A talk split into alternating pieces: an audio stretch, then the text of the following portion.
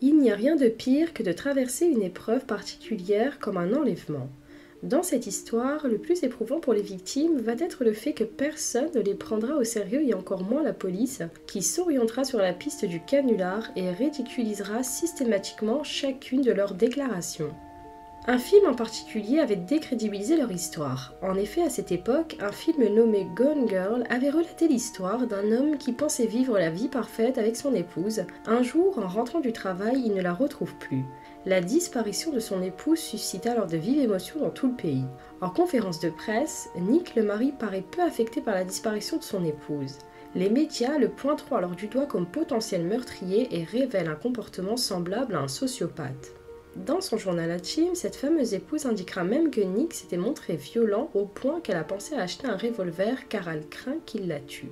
En réalité, dans ce film, Amy l'épouse était bien vivante et une large partie de son journal intime qui a incriminé son époux n'était que mensonge pour se venger de la passivité, de l'indifférence et de l'infidélité de son époux Nick. Elle avait simulé son propre assassinat. Pour revenir à notre histoire, les faits se sont passés en Californie et concernent plus particulièrement un homme qui avait tout pour être heureux. Il avait la grande vie, la bonne éducation, le travail, le costume et il va soudainement décider d'échanger cela contre un masque, des vêtements noirs et de la haine. Nous sommes en 2015, en plein milieu de la nuit. Un homme entre par effraction dans une maison et ligote les deux habitants qui ont été réveillés en plein sommeil. L'agresseur avouera par la suite qu'il s'était trompé de personne. Nous sommes partis dans l'île de Vallejo, au nord de San Francisco. Elle compte 116 000 habitants. Elle est connue pour avoir abrité jusqu'en 1996 le chantier naval Shapeward, spécialisé dans la construction des navires militaires. En 2015, dans cette île vit Aaron Quinn, ancien quarterback au lycée et âgé de 30 ans, il est physiothérapeute. Le 23 mars, vers 13h53, Aaron appelle le département de police de Vallejo. Un cauchemar venait de se produire aux heures matinales entre 3h du matin et 5h du matin. Des personnes étaient entrées par effraction dans sa maison alors qu'il dormait avec sa petite amie. Il les aurait ensuite droguées puis les ont enlevées. Sa petite amie est Denise Skin, 29 ans. Aaron et Denise étaient en couple depuis 8 mois. Elle était également physiothérapeute comme lui, ils se sont rencontrés à l'hôpital où ils travaillaient tous les deux. Aaron sortait d'une relation compliquée avec son ex-fiancée, il avait découvert qu'elle lui avait été infidèle, mais il a vu en Denise la femme parfaite. Après avoir été requise, la police est arrivée quelques minutes après l'appel au 911. Il entre donc chez Aaron. Il semblait désorienté, comme s'il était encore sous l'usage de stupéfiants. Les policiers ont commencé à l'interroger et ont relevé quelques incohérences. Au sol, dans la cuisine, une bande avait été posée. Aaron a dit que les ravisseurs lui avaient dit de ne jamais traverser cette ligne. La police remarque également une caméra de sécurité collée au plafond dans le salon. Aaron lui dit que les ravisseurs l'avaient mis en lui disant qu'il pouvait le voir à tout moment. De plus, des lunettes de plongée colorées en noir étaient posées sur la table. Aaron avait été ligoté, les agresseurs lui ont mis ses lunettes pour qu'il ne voit rien. La police se rend ensuite à l'étage et sent une forte odeur de produits d'entretien et l'aspirateur venait d'être passé. Dubitatif, la police décide d'emmener Aaron au poste pour en savoir plus. Il raconte que la fameuse nuit, vers 22h, il était en train de se détendre avec Denise. Il mangeait de la pizza et buvait de la bière. Il avoue qu'il y a eu une petite dispute de couple car Denise avait découvert qu'il envoyait toujours des SMS à son ex-fiancé. Ils se sont ensuite endormis, puis vers 1h du matin, il a fait le tour de la maison pour être sûr que les fenêtres et portes étaient bien verrouillées comme à son habitude. À 3h du matin, ils ont été réveillés par une lumière vive au niveau de la chambre ils aperçoivent deux hommes vêtus de combinaisons noires et disposant de pistolets paralysants. Ils ont dit que c'était un vol. Ils ont été mis à plat ventre sur le matelas, attachés, on leur a mis les lunettes noircies sur les yeux. Les agresseurs les ont obligés à se mettre dans le placard. Aaron raconte que des écouteurs l'ont été mis sur les oreilles et il entendait un message préenregistré lui disant qu'il allait devoir boire une bouteille contenant de la drogue d'une manière ou d'une autre il y aurait du diapasam et du nikil à l'intérieur du mélange. Denise, quant à elle, a été emmenée dans la cuisine et les ravisseurs lui ont dit qu'ils savaient où ils travaillaient tous les deux, où se trouvait leur banque, où ils avaient grandi, qu'ils savaient tout sur eux. Ils disent ensuite à Aaron qu'il doit garder son téléphone allumé car ils l'appelleront pour lui donner des directives. Ils lui ont réclamé une rançon de 15 000 dollars s'il voulait récupérer Denise en vie. Ils lui prennent également ses informations bancaires et ses codes d'accès à son adresse mail et son ordinateur portable. Avant de partir, les ravisseurs lui apporteront des vêtements de rechange et placent une paire de ciseaux à ses côtés pour qu'il puisse se libérer à leur départ. Denise est enlevée puis Aaron s'effondre suite aux différents mélanges qu'il a dû ingérer. Au bout d'un certain temps, Aaron reprend ses esprits et constate que Denise, sa voiture et son ordinateur avaient disparu. En vérifiant ses mails, il constate que les ravisseurs utilisent sa propre messagerie pour lui envoyer deux mails exigeant le paiement de la rançon en deux fois. Aaron a un frère qui travaille chez le FBI et décide tout d'abord de l'appeler dans un premier temps. Son frère lui conseille d'appeler immédiatement le 911. Les ravisseurs semblaient trop bien connaître la maison. Cet enlèvement semblait avoir été fait par des pros. Mais pourquoi s'attaquer à Aaron et Denise? Il n'était pas aisé. Il y avait de nombreuses zones d'ombre et d'incohérence. La première était le fait que la maison venait d'être lavée. Ensuite, il y avait une tache de sang apparente sur le lit. L'autre élément est qu'il aura fallu à Aaron 10 heures pour appeler le 911. Il décide d'abord de contacter son frère avant la police. La police s'interroge également sur le fait qu'ils sont en possession du téléphone de Denise et le dernier élément qui met le doute à la police est le fait que sa voiture à lui a été prise par les ravisseurs. Les policiers ont alors orienté leurs questions sur sa relation uh.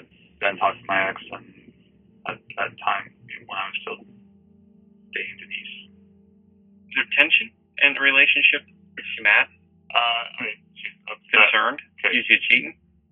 No, well, she felt that emotionally that was uh, that was cheating in some sense.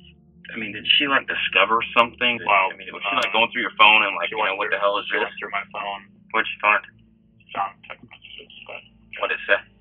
um, that's me saying I still care. I, I want to work things through. Il lui a ensuite fait passer le détecteur de mensonges auquel il a échoué. La police ira même jusqu'à faire venir le frère d'Aaron, l'agent du FBI, dans l'espoir qu'il avoue tout à son frère. Telling here? You got to think about how this is all going to play out. Now I'm making you think about. I'm telling you what. Listen to me. There ain't no frogmen came into your house. Nobody dressed in wetsuits or. It didn't happen. I don't think this happened intentionally. I think something happened, accidental, and you you got to the point you reacted the way that you did, and you had to come up with this story. To the Lacey Peterson, Scott, whatever the hell his name was. Did you watch that story in the Public out of Modesto? You look at that and you go, that dude's a lying son of a bitch. That's the way people look at you. Frogman obviously didn't do it, so who did it now? Well, it's the guy that I've been sitting here talking to tonight. So now I get out my puzzle pieces and I start figuring out, okay, how do I make it so you look like a monster? I don't want to do that. Ultimately, I'm looking for the truth. I'm not looking for alive Denise. I'm looking for dead Denise.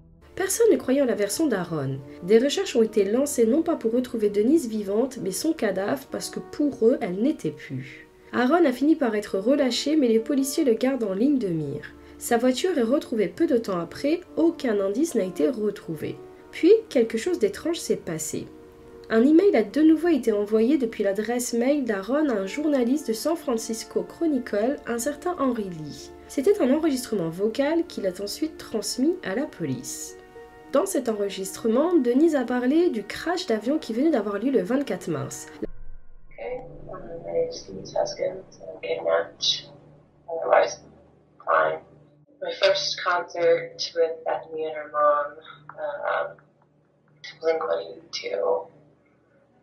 Religion.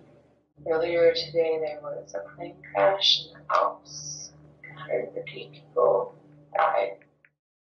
La police rappelle alors Aaron et lui demande d'envoyer un message depuis son téléphone. Le téléphone d'Aaron avait été conservé par la police tout ce temps car ils soupçonnaient Aaron du meurtre et ne lui ont donc pas restitué l'ont laissé en mode avion. Quand Aaron a retiré le mode avion devant les policiers, son téléphone a reçu d'innombrables appels manqués et messages des ravisseurs, ce qui démontre que la police n'a même pas creusé la piste du téléphone. Le lendemain, le 25 mars, Denise réapparaît.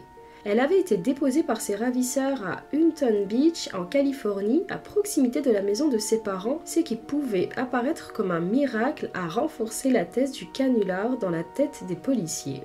Denise dira aux policiers qu'elle se souvient avoir été kidnappée de la maison, puis qu'elle a été mise dans le coffre de la voiture d'Aaron. Elle s'est ensuite réveillée dans une chambre dans une maison calme. Elle ne savait pas où elle était, mais elle était persuadée que c'était dans une campagne. Elle aurait été attachée au lit tout le long de sa captivité et porté ses fameuses lunettes noircies. Elle dénombre quatre ravisseurs en tout. Il l'aurait ensuite libérée à cet endroit car l'adresse de ses parents était visible sur son permis de conduire qu'ils lui ont subtilisé. Une fois sur place, Denise a marché jusqu'à la maison de son père. Comme il n'était pas là, elle a demandé le téléphone du jardinier et a joint la police. Where did they drop you up here? Down Utica. So I noticed you have obviously your purse and your jacket. How did you get that stuff? They, they brought it with me. They knew that it was my stuff. Did you ever ask him to let you go? I asked him if he was going to hurt me. I asked him if he was going to kill me. Um, he said there was no reason for that. Were you sexually assaulted or anything like that during this? No, They didn't touch you or do anything to you against your will. no. It's weird because with all things considered, they treated me really nicely. Our detectives are gonna have to talk to you. Uh, Yeah, I wanted to see And what- about talking with the lawyer first. Elle appelle alors le 911 avec une voix douce et apaisée. Elle dit qu'elle a déchiré le ruban adhésif qui entourait sa bouche sur le trajet, mais la police est rendue sur place et n'a rien trouvé. Ils se sont entretenus avec le jardinier qui confirme qu'elle était très calme et pas nerveuse du tout. La police a fait une annonce et dit être persuadée que tout cela n'était qu'un canular. Elle rappelle le cas de Chéri Papini, qui avait été condamné en septembre 2022 à 18 mois de prison par la justice fédérale pour avoir inventé son enlèvement durant des années. I really appreciate everybody taking the opportunity to coming out here on such short notice, so we really appreciate that. First and foremost, before we go any further, I would like to offer an apology for us being so guarded with our investigative information. Please understand that it is a necessary evil, and our primary focus has always been the safety of the members of our community. So, it's confirmed that Mr. Aaron Quinn and Miss Denise Hoskins are in a dating relationship. And from this point forward, I will not refer to them as a victim or a witness. The statement that Mr. Quinn provided was such an incredible story, we initially had a hard time believing it, and upon further investigation, we were not able to substantiate any of the things that he was saying. That is a tremendous amount of resources that, in my opinion, was wasted. But I can tell you, in the grand scheme of things, Mr. Quinn and Ms. Huskins has plundered valuable resources away from our community and has taken the focus away from the true victims of our community. It is Mr. Quinn and Ms. Huskins that owes this community an apology. At the conclusion of the investigation, if you feel that there is sufficient evidence to move forward, we will be, uh, we will be requesting criminal charges either from the state or the federal level. En réalité, la pauvre Denise avait été agressée sexuellement à deux reprises par ses agresseurs. Il détenait une vidéo de cela et l'avait menacé de la diffuser si on en parlait à la police. Un des agresseurs avait même dit que c'était un ancien Marines pour l'intimider. Après cette pitoyable conférence de presse, le journaliste du Chronicle, qui avait reçu l'enregistrement initial, a reçu un nouveau mail dans lequel il était marqué je parle pour le groupe qui a kidnappé Denise Skin. Nous sommes des voleurs professionnels, même si nous ne faisons ça que depuis peu de temps. Nous sommes plus de deux et moins de huit. Nous détenons tous au moins le bac. Madame Skins a été kidnappée. Nous l'avons fait et nous vous transmettrons bientôt des preuves irréfutables. Toutefois, nous ne nous rendrons pas et nous ne communiquerons pas notre identité. La police ne sera pas en mesure de nous identifier. C'est risqué vu l'état actuel des choses. Nous pourrions nous en tirer, mais nous préférons révéler la vérité que vivre dans un monde où quelqu'un comme Denise est victime de nouveau. Nous n'avons aucun lien avec Madame Skins et ne la connaissons pas avant cette fameuse nuit. Nous l'avons simplement confondue avec l'ex-fiancé d'Aaron. Nous ne voulions blesser personne, nous sommes de jeunes adultes diplômés récemment jusqu'à présent. C'était un simple jeu pour nous. Même si nous n'avons pas le courage de nous rendre et passer le reste de notre vie en prison, nous ne resterons pas les bras croisés voir la vie d'une personne ruinée. Les ravisseurs assumaient leur acte et disaient que le porte-parole de la police avait tort. Deux jours plus tard, les kidnappeurs renvoient un autre mail. Nous avons kidnappé Denise Skin et l'avons détenue contre une rançon après avoir pénétré par effraction dans le domicile d'Iron Queen. L'enlèvement n'était pas un canular. Nous avons profondément honte et regrettons notre conduite impardonnable. Rien ne pourra jamais compenser ce qui a été fait.